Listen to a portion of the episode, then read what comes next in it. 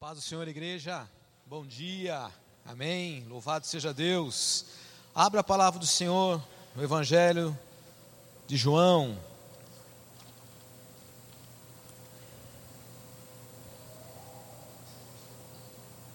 Capítulo 2.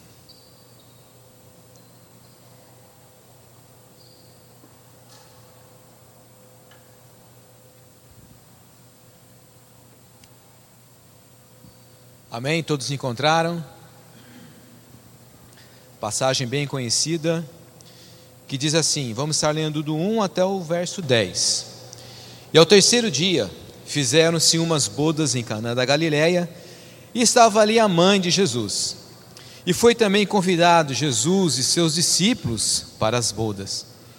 E faltando o vinho, a mãe de Jesus lhe disse: Não tem vinho. Disse-lhe Jesus: Mulher, que tenho eu contigo, ainda não é chegada a minha hora. Sua mãe disse aos serventes: Fazei tudo quanto ele vos disser. Estava ali posta seis talhas de pedra para as purificações dos judeus, e em cada uma cabiam dois ou três almudes. Disse-lhe Jesus: Enchei-lhe d'água essas talhas, e encheram-nas até cima. E disse-lhes: Tirai agora e levai ao mestre-sala. E levaram. E logo que o mestre-sala provou a água feita a vinho, não sabendo de onde viera, se bem que o sabiam os serventes que tinham tirado a água, chamou o mestre-sala ao esposo e disse-lhe: Todo homem põe primeiro o vinho bom, e quando já tem bebido bem, então o inferior mas tu guardastes até agora o bom vinho. Senhor, é a Sua palavra. Acabamos de lê-la, de ouvi-la, e que o Espírito Santo de Deus venha agora revelar a Sua vontade sobre o corpo de Cristo, sobre a igreja do Deus vivo, para que haja edificação do corpo de Cristo. Se conosco neste momento, ó Pai, e tira de nós tudo aquilo que possa atrapalhar a compreensão, atrapalhar de nós estarmos acompanhando a Sua palavra. Tira toda a preocupação dos corações e das mentes. É a minha oração em nome do Senhor Jesus. Amém. Irmãos, muitas lições nós podemos tirar dessa passagem muito conhecida, aonde Cristo ele fez ali é relatado o primeiro milagre de Jesus. Ele deu início, como lemos aqui, né? No verso 11, nós não lemos, mas eu vou ler aqui agora. Jesus principiou assim os seus sinais em Caná da Galileia e manifestou a sua glória, e os seus discípulos creram nele. Então ele escolhe uma festa de casamento para estar dando início aos seus milagres, aos seus prodígios. E o que nós podemos aprender aqui nessa passagem? Logo de imediato você vem à mente o que Jesus está fazendo em uma festa de casamento, onde é servido vinhos, as pessoas estão ali se embebedando. Eu não quero entrar aqui no, no mérito se o vinho era fermentado ou não era fermentado. Amém? Porque vai ser um outro estudo, uma outra uma outra ministração. Mas vamos ficar aqui com esse vinho, aonde Cristo é, ele faz então esse milagre. Mas o que Cristo está fazendo nessa festa de casamento? Qual lição nós podemos tirar já de imediato? Ele estava ali para ser luz, para ser a diferença os casamentos naquela época duravam semanas. Não era como nós aqui temos esse costume, o dia do casamento, já acontece tudo no mesmo dia. Não, ali a festa ela durava semanas. E eram a grande a, as pessoas, é, o grande número de pessoas, grande número de convidados nessa festa. E ali também estava a mãe de Jesus, Jesus e os seus discípulos para serem luz, para fazerem a diferença. E aqui já vai essa lição para nós: que aonde o Senhor te levar, aonde você for levado pelo Espírito Santo de Deus, que possa até ser um momento de recreação, de lazer, que você e eu possamos ser luz, fazer a diferença, porque esse esta é a vontade do Senhor. Esta é a vontade do nosso Deus. Essa é a vontade do Pai. Muitas são as lições, mas eu quero ficar aqui nesse momento onde é, Maria, ela volta-se para Jesus. Nós lemos aqui, então o contexto diz que houve aquele momento da falta do vinho, a falta da bebida.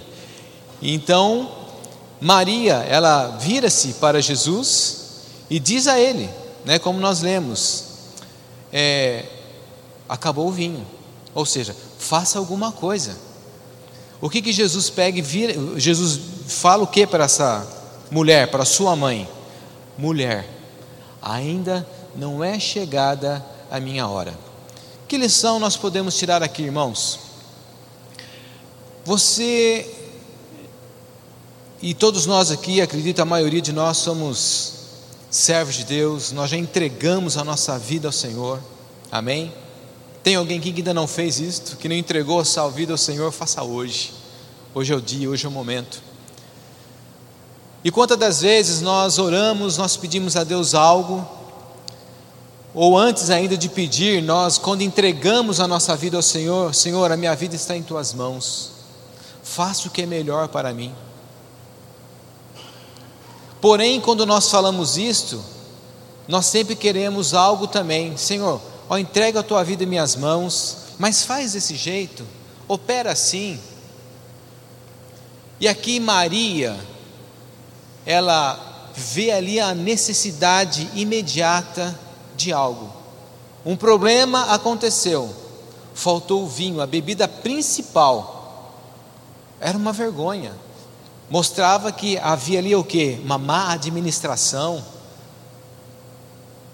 Você faz uma festa e agora? E não acontece nos dias de hoje, você faz tudo bonitinho, arrumadinho, e mesmo assim as pessoas já saem falando, ó, fui na festa, mas houve isso, aquilo, aquilo outro. Então naquela época era aquilo também, faltou o vinho. Então Maria queria que Jesus resolvesse aquele problema naquela hora. Por isso ele vira-se para ela e diz: Ainda não é chegada a minha hora. O que, que ele quis dizer com isso? Ali Jesus já estava anunciando a sua morte na cruz do Calvário, que resolveria todos os nossos problemas. Qual é o maior deles? Nos livrar da morte eterna. Jesus ele morreu para resolver esse problema. Mas Maria queria resolver o problema do momento. Está conseguindo acompanhar o que eu estou querendo dizer? Muitas das vezes nós queremos, Senhor, resolva para mim agora. Ele diz para você: Eu já te salvei, eu já morri numa cruz, eu já ofereci a minha vida, você já tem tudo. Você está preocupado com coisas desse mundo? Você está preocupado com coisas tão pequenas? Eu já fiz tudo por você, Ele já fez tudo para mim, por mim, irmãos. E muitas das vezes nós nos abatemos, nós nos entristecemos, porque falta alguma coisa nesse mundo. O que está te faltando? O Senhor Jesus, Ele já fez tudo por nós. Nós precisamos compreender isto. Maria, naquele momento, não compreendeu. Ela não compreendeu isto. E muitos de nós, na casa do Senhor, nós não estamos compreendendo isto. Maria, quando ela recebe essa palavra do filho, mulher, ainda não é chegada a minha hora. Irmãos, eu creio que ali Deus revela para ela. Deus revela para, não está aqui nas entrelinhas, mas eu creio nisto. O Senhor revela, o próprio Deus revela, mulher. O que você está pedindo? E aqui nós podemos, irmãos, aprender que nós temos que depender do Senhor. E se você e eu nós entregamos a nossa vida ao Senhor, não importa o que está acontecendo, o que está faltando, a sua vida é do Senhor. Alegre-se nisto, porque Ele é o Deus que supre as nossas necessidades. Mas Maria, quando é revelado isso para ela, creio eu, ela vira para os serventes e diz para eles: tudo o que Jesus mandar vocês fazer, façam, obedeçam Ele. E aí Jesus então pede para aqueles homens pegar aqueles vasos, aquelas vasilhas, encher de, de água, com água, e ali faz aquele milagre. E depois leva para o mestre, o mestre Sala é o metre, é o gerente do, do restaurante, da festa, ele que se comprometeu em, arrumar tudo, tudo que o noivo pediu, ele organizou. Então vai lá e leva. Jesus orienta os servos, como nós lemos, leva até o responsável da festa. Chegando ali, talvez você nunca leu dessa maneira, e eu também nunca tinha lido dessa maneira, mas quando nós vamos subir nesse altar, nós lemos uma, duas, três vezes, quatro vezes, a gente ora, Senhor revela, Senhor mostra. E quando o mestre Sala chama o noivo, eu acredito que não foi para elogiar o noivo, não. Foi para dar uma bronca nele, de leve, porque ele era o noivo, né? Mas de leve. Ô, ô rapaz, vem aqui. É costume, não é isso que nós lemos? É costume Todo, todos aqui fazem o que? Servem primeiro o melhor. Depois que já estão todos satisfeitos, aí sim vem com o vinho inferior. Que história é essa você trazer o, o melhor agora, no final? E ele não sabia, não é que nós, nós lemos, apenas os serventes sabiam do milagre aquele mestre não sabia. Então houve ali, irmãos, o noivo ele foi constrangido, creio eu. Por quê? E nem foi culpa dele, né? O Senhor Jesus que interveio.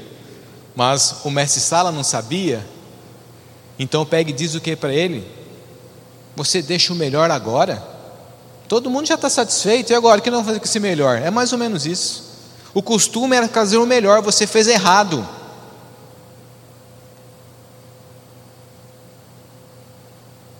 Nós precisamos andar segundo a vontade do Espírito de Deus, não andar conforme costumes todo mundo faz. Nós estamos na contramão do mundo. Essa ministração tem quatro blocos. O primeiro é esse: não estar, ou melhor, estar na contramão do mundo. Não ir Vamos, vamos fazer porque todo mundo está fazendo. Não. Nós precisamos fazer aquilo que o Mestre mandou fazer. Maria deu uma ordem. E nós cristãos precisamos obedecer essa ordem. Tudo que Jesus mandar vocês fazer, façam. Olha uma palavra evangelística para você levar para os nossos amados, queridos irmãos católicos romanos. Obedeçam a Maria. Maria disse o seguinte: tudo que Jesus mandar fazer, façam. Por que isso, irmãos? Porque nós precisamos caminhar por fé. A palavra de Deus diz que tudo que não é por fé é pecado. Nós precisamos ser espirituais. Nós precisamos ver a revelação de Deus. Deus quer se revelar, foi o que aconteceu com aqueles servos.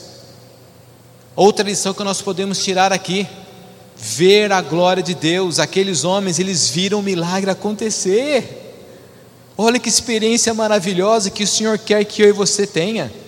Ver o milagre de Deus acontecendo. Mas para isso, irmãos, nós temos que ter uma postura diferente. E vamos entrar aqui agora no segundo bloco. Precisamos deixar de ser crentes naturais, carnais. Precisamos ser crentes espirituais. Vamos para 1 Coríntios. Primeira carta aos Coríntios. Está ali no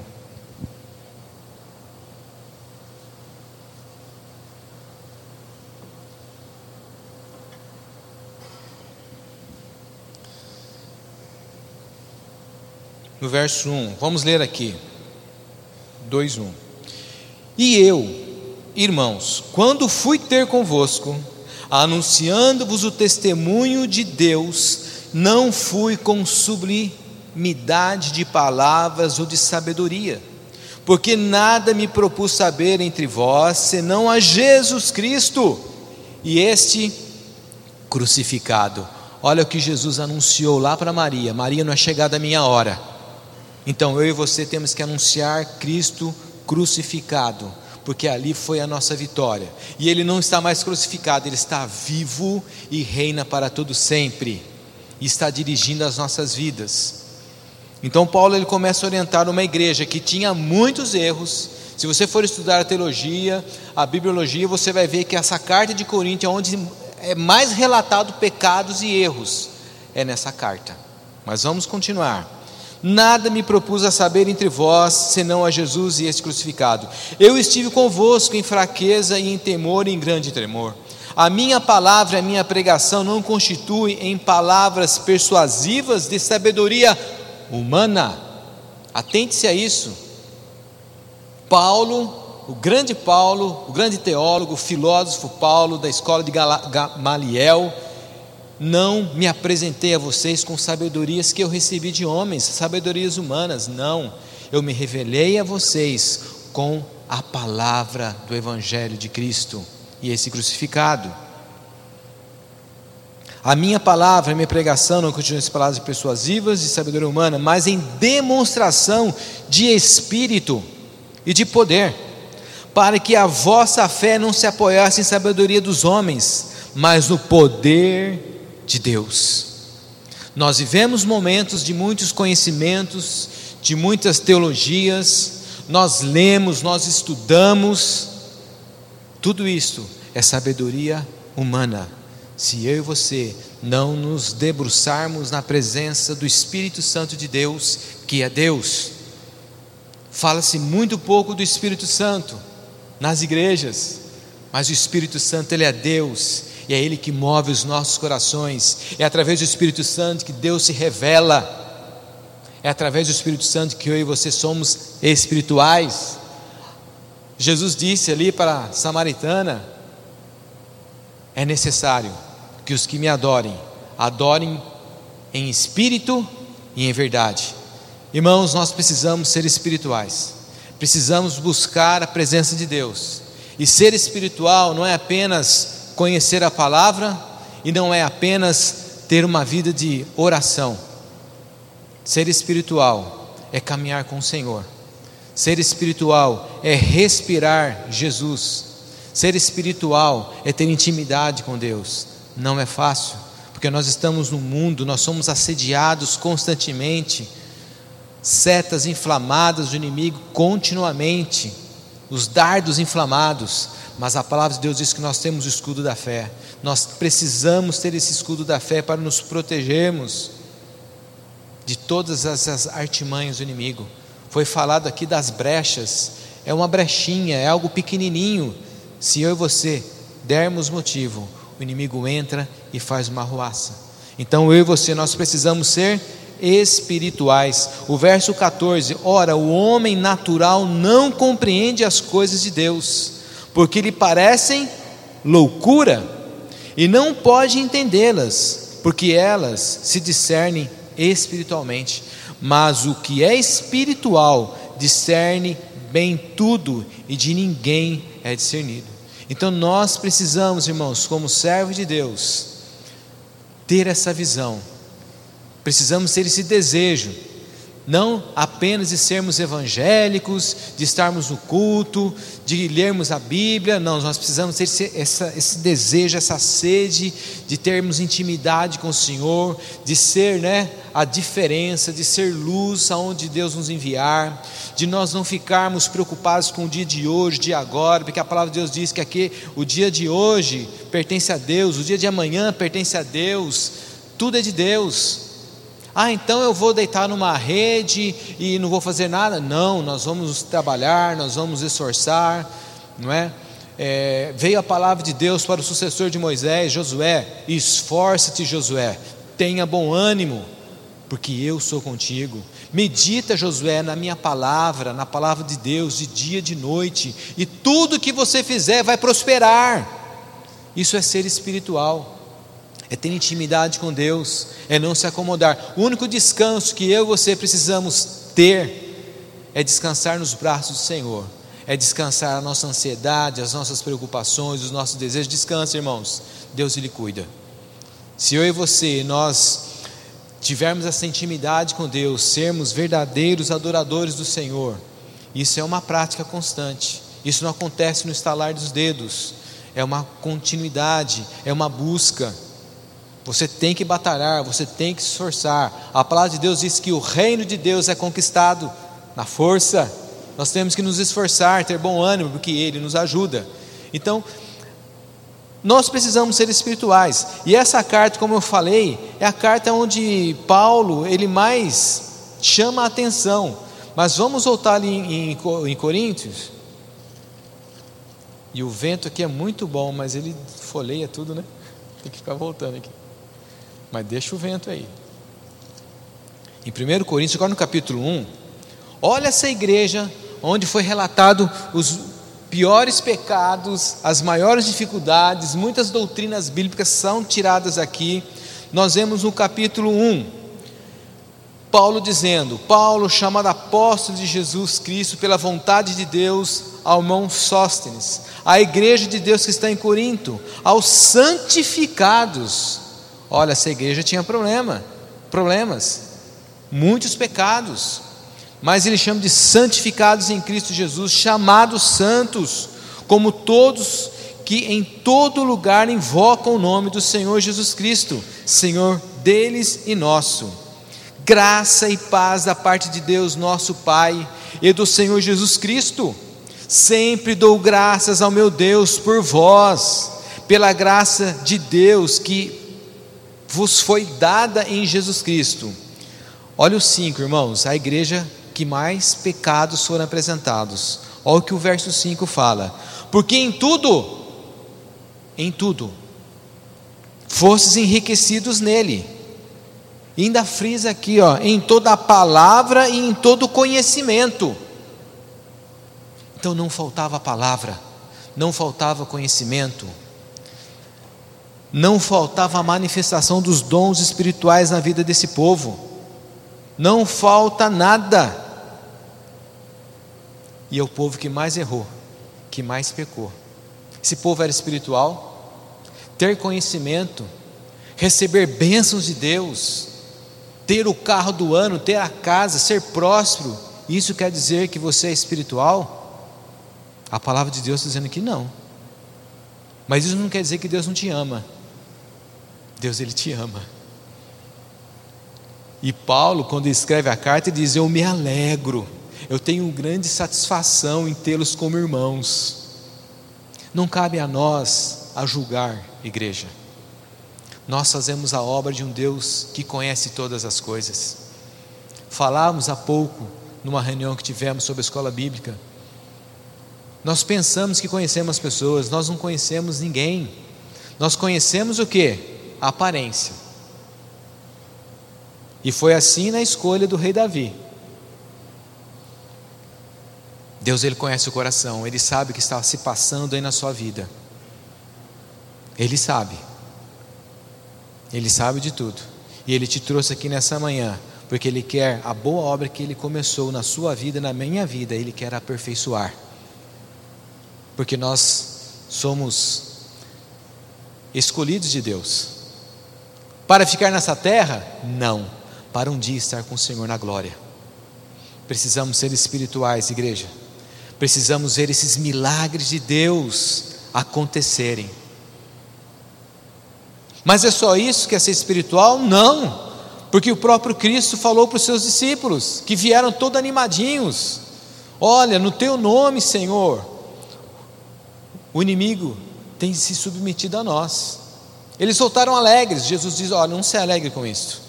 Alegre-se primeiramente para que pelo nome de vocês estar inscrito no livro da vida. Eu e você nós não podemos esquecer disto. Nós estamos só de passagem nessa terra. Maria, ela quis que Jesus resolvesse o problema daquele momento. Faltou vinho. Jesus, dá um jeito aí, faltou vinho para eles. Eles não podem passar vergonha. Mulher, não chegou minha hora ainda. Vai chegar o momento que eu vou ser crucificado. E ali eu vou resolver o problema da humanidade. Nós não podemos esquecer disso, irmãos. Precisamos ser espirituais. E ser espiritual é olhar para a cruz, é olhar para Cristo. Não olhe para o mundo. Todo mundo faz, eu quero fazer também. Não. Está me faltando isso, Deus vai suprir agora. Nem sempre. Aí você entregou a sua vida para o Senhor, aí quando o Senhor não faz o que você quer, você fica frustrado, magoado, sai da igreja, briga com o pastor. Você entregou a sua vida ao Senhor, deixa Ele conduzir a sua vida. Nós temos as nossas vontades, nós temos os nossos desejos, mas os planos do Senhor, eles são melhores. E continua a, palavra como nós estamos recebendo essa palavra, porque a igreja de Corinto não faltava nada para eles, eles eram conhecedores, tanto da palavra como das manifestações do Espírito Santo. Se você ler essa palavra, é, o livro de Corinto, não precisa nem fazer um estudo, viu? Apenas leia 1 Coríntios, 2 Coríntios, você vai ver que essa comunidade tinha todos os dons espirituais, são nove dons se você não sabia. Nove dons, eles tinham todos. Deus se manifestava de uma maneira maravilhosa. Só que eles estavam com problemas. E Paulo então escreve essa carta para que houvesse arrependimento. Então a pergunta que o Senhor nos faz agora nesse terceiro bloco: Como eu e você estamos recebendo hoje essa palavra? Vamos para Hebreus, capítulo 4. E antes de ler Hebreus, é importante nós contextualizarmos o que acontecia aqui, porque Hebreus, como o nome dessa epístola, e muitos teólogos dizem que não se trata de uma epístola, e sim de uma pregação escrita, foi assim uma ministração que também não se sabe quem foi o autor dessa, dessa pregação ou dessa epístola, não se sabe ao certo, mas o que sabe é que foi uma pessoa altamente conhecedora da palavra do Antigo Testamento, do grego, porque aqui era o momento helenístico, a igreja estava uma grande perseguição e era dirigida aos judeus que se converteram ao cristianismo. E no momento da perseguição, e alguns teólogos dizem que essa perseguição foi a que Nero fez, é, eles começaram a deixar o cristianismo, eles começaram a, largar mão. Não, isso aqui não é para mim, não, vamos voltar para o judaísmo. Isso aqui está tá errado mesmo. E hoje em dia tem acontecido isso, por as pessoas se frustrarem, por vir uma perseguição, por você muitas das vezes ser falado que você está na contramão do mundo, que você não pode, aí você sai. Ah, não, olha, estou sendo aqui oprimido no meu trabalho, estou oprimido em tal lugar, então eu vou deixar de ser cristão, eu vou voltar às velhas, ao velho homem. Então, essa foi o contexto. E aqui no capítulo 2, 4, 4 de Hebreus, nós vemos o autor da carta dizendo: portanto, convém nos atentar com mais diligência para as coisas que já temos ouvido, para que em tempo algum nos desviemos dela. Você tem ouvido a palavra, você tem é, buscado a presença, você tem tido experiência com o Senhor, então não volte atrás, fica firme, não desista, não jogue a toalha, essa peleja não é tua, é do Senhor, amém, igreja? Anime o seu coração, é isso que o escritor falava para os judeus, o Espírito Santo fala para você nessa manhã. Atente-se a tudo que Deus já fez na, que Deus já fez na sua vida. Atente-se. Busque o Senhor. Porque se a palavra falada pelos anjos permaneceu firme, e toda transgressão e desobediência recebeu a justa retribuição, como escaparemos nós? Se não atentarmos para uma tão grande salvação, a qual, começando a ser anunciada pelo Senhor, nos foi depois confirmada pelos que ouviram? Essa passagem, ela fala muito aos nossos corações, porque aqui ele começa a relembrar tudo o que Deus fez na vida deles, não só dele, dos seus antepassados, eles começam a trazer Moisés, e o judeu, ele cria muito, crê muito, né? No Pentateuco, os cinco primeiros livros da Bíblia, eles têm Moisés ali em grande consideração. Até hoje, e naquela época também, por isso que muitos começaram a voltar, querer voltar para o judaísmo. Então veio essa carta. Não, fique firmes, porque o judaísmo, o cristianismo, veio do judaísmo, é uma continuidade da vontade de Deus para o homem. Então não volte para trás, não volte, não recue. E o verso. Eu leio o 3, né? Desculpa, é o capítulo 4 que vem, voltou aqui. Eu estou lendo, eu coloquei o 4 e estou lendo o 2, não é isso? Mas o 2 é bênção também, não está errado. Mas vamos ler o 4.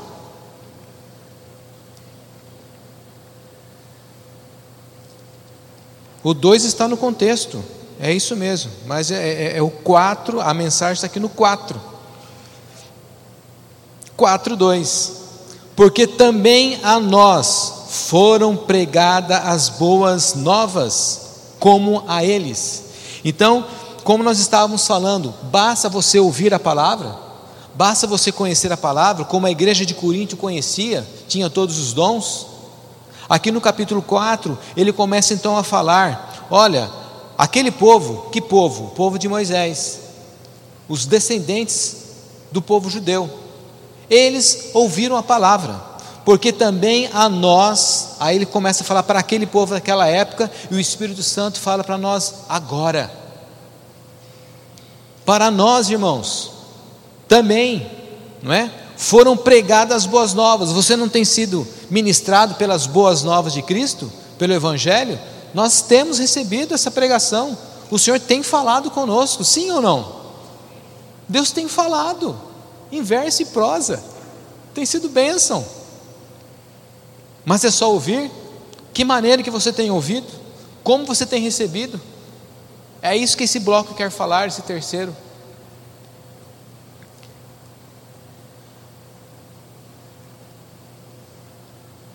Porque, olha, eu estou me perdendo aqui.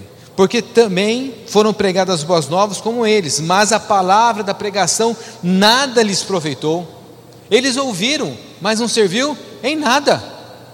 Sabe aquele filho que está pregando, que está ouvindo e está dando com o ombro? O pastor Jali sempre usava, no início aqui da caminhada, ele sempre falava isso. Deus está falando e você está dando com o ombro.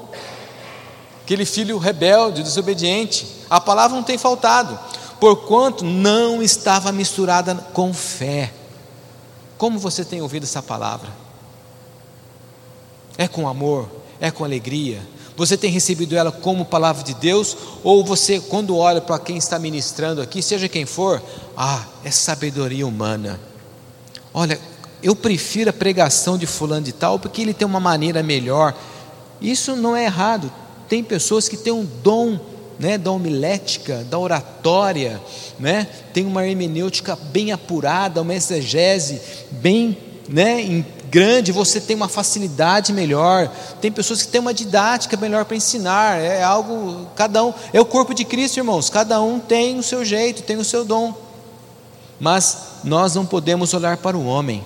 Nós temos que olhar para o autor dessa obra que é Cristo. Não se apegue com sabedoria humana, viu? Apegue-se com a experiência que você tem tido com o Senhor, de olhar para alguém que está ministrando, como foi dirigida a palavra para Elias, o homem de Deus. Vejo verdadeiramente um homem de Deus. E acabou. O Senhor está usando, e Deus usa. Nós não podemos julgar o profeta, não é? Nós temos que julgar a profecia. Deus usou até uma mula. Então não julgue quem está falando, mas vá para a palavra é isso que Deus quer que o homem espiritual seja. Amém? Então nós vemos aqui esse povo que recebia a palavra. E aqui no verso 3 ainda fala: Porque nós, os que temos crido, entramos no repouso. Qual era o repouso daquele povo? Eles queriam entrar no repouso que era a terra prometida. Eles saíram do Egito para ir até a terra prometida. Qual é o seu repouso? Ah, o meu repouso é ter uma conta bancária bem cheia. Ah, o meu repouso, pastor José Luiz, repouso é ter essa igreja aqui sem nenhuma dívida, não precisar pagar aluguel, vou ficar repousando. Vai mesmo. Mas o nosso repouso não está nessa terra. Nosso repouso está nos céus. Deus, e o Lucas, ele ministrou, o Espírito Santo usou o Lucas de uma maneira maravilhosa quando ele falava do refrigério, não é isso?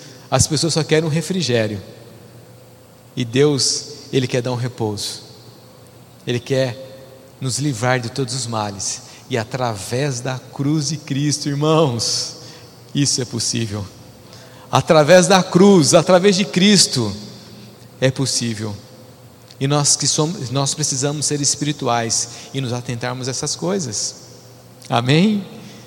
E aqui continua, porque também a nós foram pregadas as boas novas, como a eles, mas a palavra da pregação nada lhes proveitou, porquanto não estava misturada com fé naqueles que a ouviram, porque nós, o que temos crido, entramos no repouso. Que repouso é esse? É de um dia estar com Cristo. Esse é o repouso. Nós precisamos. Em João 2, Vamos voltar lá, onde nós lemos João 2,5. E já vou entrar no último bloco.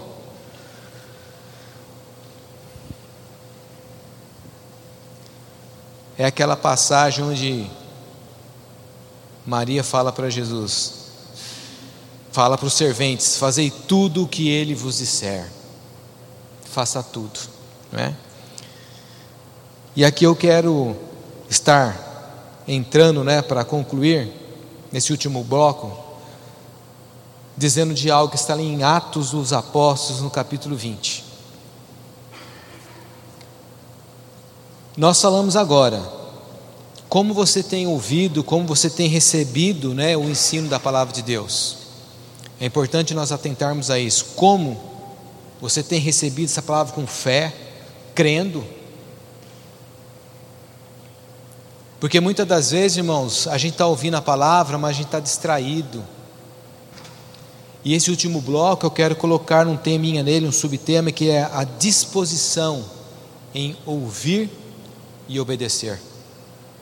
Ali em Atos dos Apóstolos, eu não abri ainda, mas algo muito interessante aconteceu. Que é aquela passagem do Eutico. Lembre-se, os, os, amantes da palavra de Deus, quem foi Eutico? Eutico era um jovem que, quando Paulo pregava a palavra de Deus, ele cochilou, ele dormiu. O Marcos Pereira que sempre fala nas pregações: acorda aí, né? Tá dormindo não, né? Ele sempre fala. E é verdade, irmãos se nós não nos atentarmos, se a gente ficar com, com o corpo aqui, né, mas a mente lá fora, você não tem, você não está demonstrando é, disposição para ouvir. Se você não ouve, você não vai obedecer, porque você não conhece. É como aqueles do deserto que eles ouviam a palavra, mas não entraram no repouso. É como a igreja de Corinto, eram ricos na palavra, na revelação, nas revelações. E é a igreja onde é o livro, a carta de Paulo, onde mais relata, relata, são relatados os problemas. Qual, é, qual tem sido a sua disposição para ouvir essa palavra? E aqui em Atos dos Apóstolos, no capítulo 20, verso 7.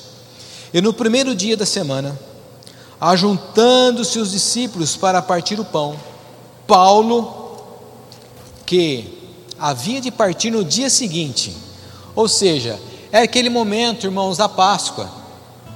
Paulo queria celebrar a Páscoa com os irmãos, mas ele já ia partir no dia seguinte. Paulo está aqui na sua terceira viagem missionária. Então, e o, o bom missionário, aquele que está ensinando, ministrando, ele aproveita todo o momento. Os irmãos foram lá, não é? Fazer o trabalho com os ribeirinhas, sabem falar muito bem como foi essa experiência. Tudo corrida, muito, muito rápido. Ó, vamos lá, vamos lá. Às vezes não dá para ir em todos os lugares, tem que aproveitar o tempo. É o que Paulo estava fazendo. Então Paulo ele começa a ministrar a palavra, né?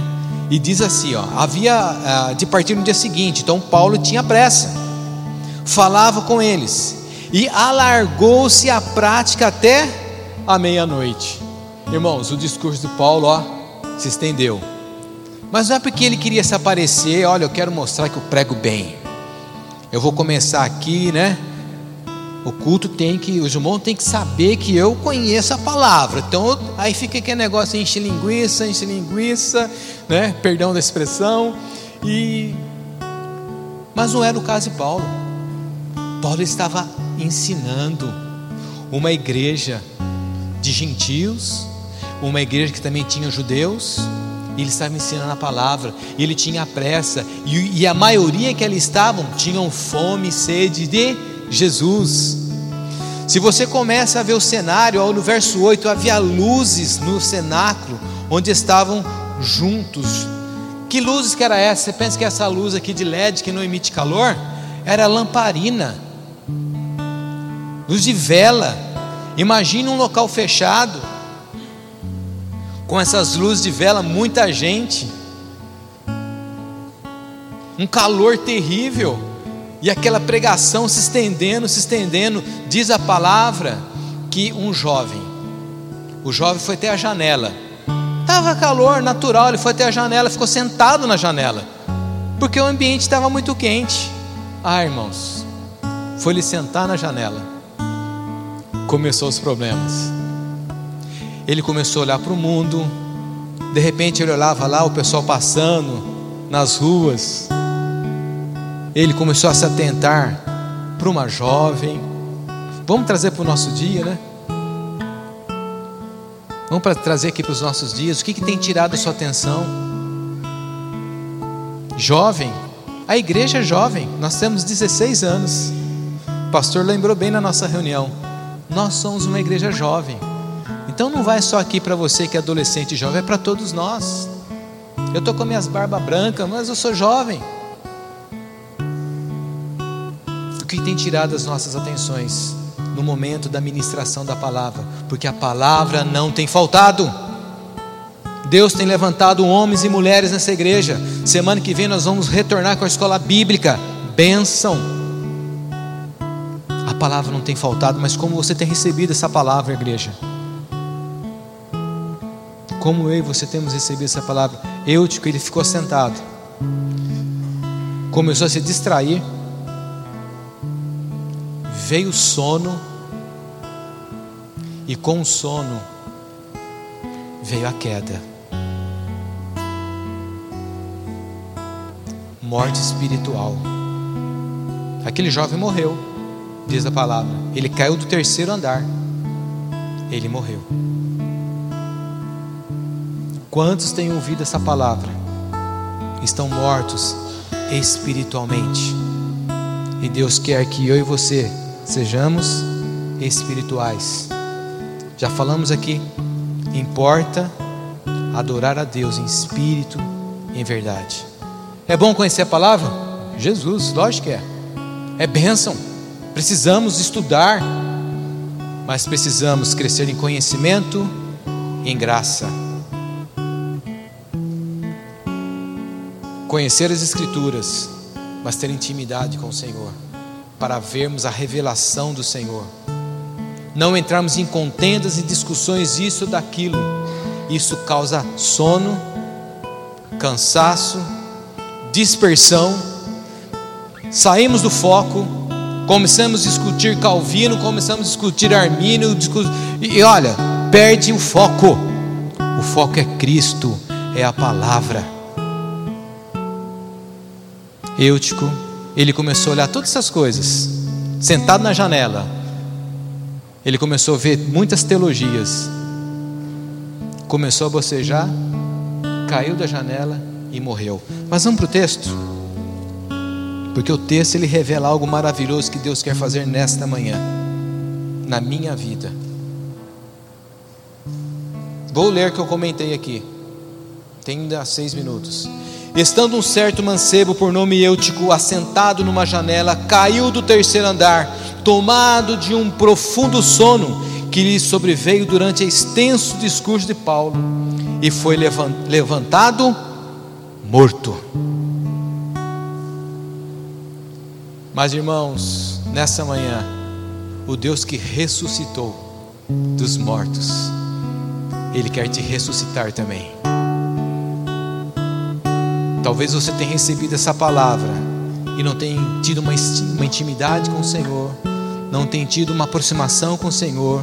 Nós estamos no início de um ano, eminência de começar a escola bíblica dominical você pode começar esse ano de uma maneira diferente. Deus ele quer ressuscitar a nós. Porque ele, esse eutico que caiu do terceiro andar foi levantado pelos seus amigos, logicamente, morto. Paulo, verso 10. Paulo, porém, descendo, inclinou-se sobre ele, abraçando-o disse: Não vos perturbeis, irmãos, que a alma dele nele está, a sua alma nele está. E subindo, e partindo pão, e comendo, ainda lhes falou largamente até a alvorada, e assim partiu. E no verso 12: Elevaram vivo o mancebo, e ficaram não pouco consolados. Amém? Qual tem sido a sua disposição em ouvir essa palavra? Você está ouvindo essa palavra, mas está como eutico, cansado, desanimado? A consequência disso é a morte, é a brecha que o inimigo quer. Ah, nessa igreja não dá, viu? Não gosto muito, Aí você vai remoendo, vai falando, é isso. De repente você está dormindo, de repente você cai, você morre. Mas o Deus que ressuscitou o Eutico, Ele também nos ressuscita e te dá uma nova oportunidade. Amém? Fique em pé em nome de Jesus. Senhor, Graças te damos, ó Pai. Graças te damos, Senhor. Porque nós temos caminhado com o Senhor. E não tem sido fácil. E o Senhor orientou a sua igreja, e o Senhor deixou também isso avisado a todos nós, que não seria fácil. Vocês serão levados a governantes, vocês serão julgados, serão caluniados, a sua fé vai ser provada, mas fiquem firmes, porque eu, o Senhor Jesus, venci, e em mim, em Cristo Jesus, todos nós, igreja, somos mais que vencedores, não vamos nos abalar, não vamos nos entristecer, não vamos deixar que as coisas desse mundo venham ofuscar a luz de Cristo em nossas vidas. Ajuda-nos, ó Deus, a sermos diferentes. Ajuda-nos, Senhor, a sermos crentes espirituais.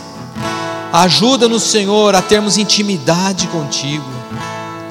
Ajuda-nos, Senhor, a termos um caráter cristão. Ajuda-nos, ó Deus, para que a nossa palavra seja sim, sim e não, não, porque o que passar disso é procedência maligna. Alegre os nossos corações, Senhor,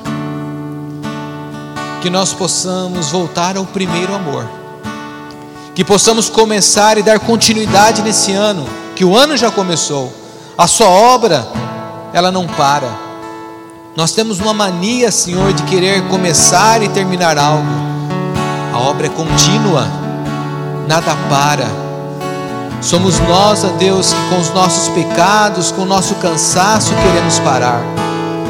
Mas, ó Deus, perdoa os nossos pecados, fortaleça a nossa fé e ajuda-nos, ó Deus, a contemplarmos a tua glória.